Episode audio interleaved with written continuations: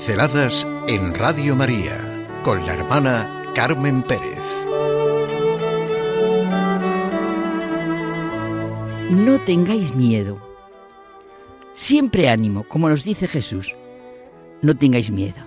Yo estoy con vosotros. Sí, nuestra seguridad está en Dios Padre, como nos vino a enseñar Jesucristo. Dios quiere que tengamos la seguridad de nuestra salvación. Nos ama hasta el extremo, como nos ha mostrado a través de Jesucristo. Él murió para pagar el castigo por nuestros pecados y resucitó de entre los muertos.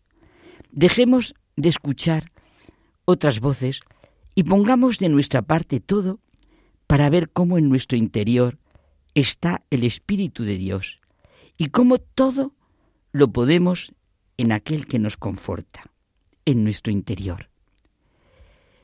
Tengo una amiga que solo me manda cosas que sirven de ánimo, de estímulo, de anécdotas para dejar nuestros miedos y temores, para oír el no tengáis miedo de Jesús. Estuvo en el Hospital de Parapléjicos de Toledo. Estuvo a consecuencia de un accidente de automóvil pasamos muy buenos ratos juntas con otros amigos de muy distintos sitios de España y ahora, claro, ya hace tiempo que está en su casa y me manda cosas siempre de este estilo, cosas que sirven de ánimo, que se sienten las palabras de Jesús. No tengáis miedo, estoy con vosotros. Hoy ha sido un cuento. Era una vez una carrera de ranitas.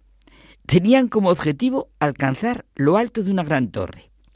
Se congregaron muchos espectadores ante el gran reto Gente, pero gente para gritar, que en teoría tenía que haber sido gente para apoyar, pero nada de eso. Era solamente gritos de desánimo. Qué pena, esas ranas no van a lograrlo, desde luego no van a poder. Y las ranas empezaron a desistir. Pero había una que persistía y continuaba la subida en busca del logro propuesto. Y la multitud continuaba gritando que no, que no pueden, que no lo consiguen, pero mira cómo está todo. Las ranas iban desistiendo una por una, menos la que continuaba tranquila y cada vez más segura, sin miedo. Al final de la competición, todas desistieron menos ella, y lo consiguió. La curiosidad se apoderó de todos los que querían saber lo ocurrido, y cuando fueron a preguntarle a la ranita, como lo había conseguido, descubrieron que era sorda. Qué bien para ella no oír todos los gritos que provocaban el miedo, los temores, que hacen que se derrumben las mejores y más sabias esperanzas del corazón. Hay que tener siempre fe y confianza y ser sordo, entre comillas, ante esa cantidad de palabras y gritos, temores y miedos. Desde luego, sordo cuando alguien nos diga cosas contra nuestra fe y confianza en Cristo y su Iglesia. Y también palabras de aliento verdadero, realista, a los que están pasando por malos momentos. En realidad esto es saber escuchar. ¿Cuántas veces una palabra destructiva es la guinda del pastel que nos hunde o nosotros hundimos a otro?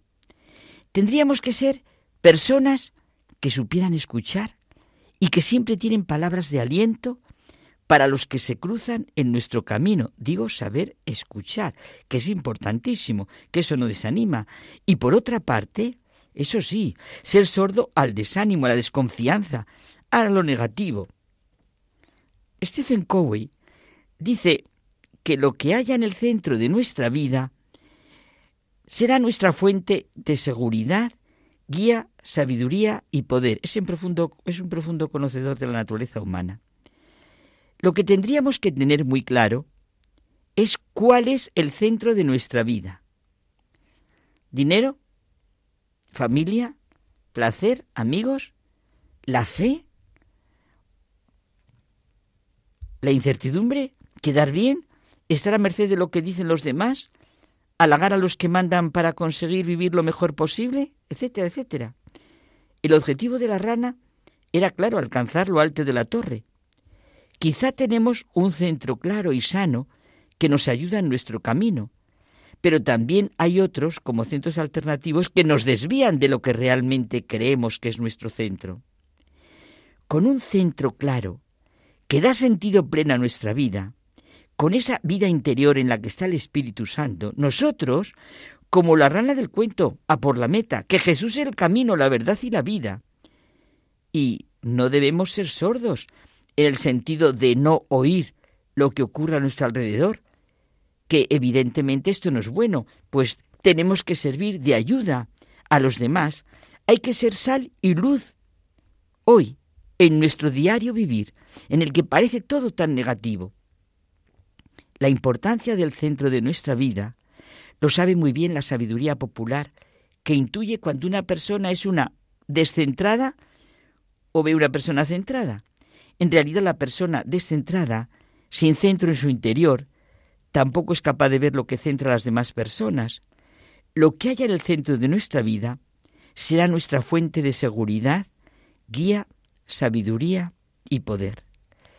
La seguridad representa nuestro sentido de la valía, nuestra identidad, nuestra base emocional, nuestro ánimo, nuestra fuerza personal, o la ausencia de todo ello, llenos de temores y miedos. Por guía se entiende la fuente de dirección en la vida, principios, criterios implícitos que día tras día gobiernan nuestras decisiones y acciones. La sabiduría, ¿verdad? Ese don del Espíritu Santo, es nuestra perspectiva de la vida, nuestra comprensión de todo lo que acontece, de las relaciones que se dan, juicios, discernimiento, comprensión, es como un todo integrado. El poder, esa capacidad o facultad de actuar, de actuar, es la fuerza, la potencia de realizar algo. Supone también la energía para decidir, elegir y la capacidad para superar hábitos enraizados y cultivar otros superiores más efectivos. Todo empezó por la rana que logró su objetivo y que, como era sorda, no oyó los gritos de desánimo y de desconfianza. Lo más importante es ser conscientes de lo que realmente es nuestra misión, el porqué de nuestra vida. Y así nos centraremos en lo que queremos ser y hacer, en los valores y principios que dan fundamento a ese nuestro ser y hacer. Es práctico, muy práctico, repetir el credo, nuestro credo, el sentir en primera persona mi credo. Creo en Dios Padre Todopoderoso. Hagamos nuestro credo personal. La clave de la capacidad para cambiar es una idea firme y constante de lo que uno es de lo que persigue y de lo que valora. No es nada teórico lo que aprendió Víctor Fran en los campos de concentración, la importancia de la que la vida tenga finalidad y significado.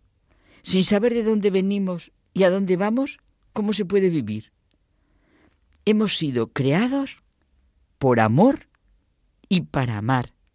Para ello necesitamos la gracia que Dios nos da, nos dice el Papa Francisco no tengáis miedo. Pinceladas en Radio María con la hermana Carmen Pérez.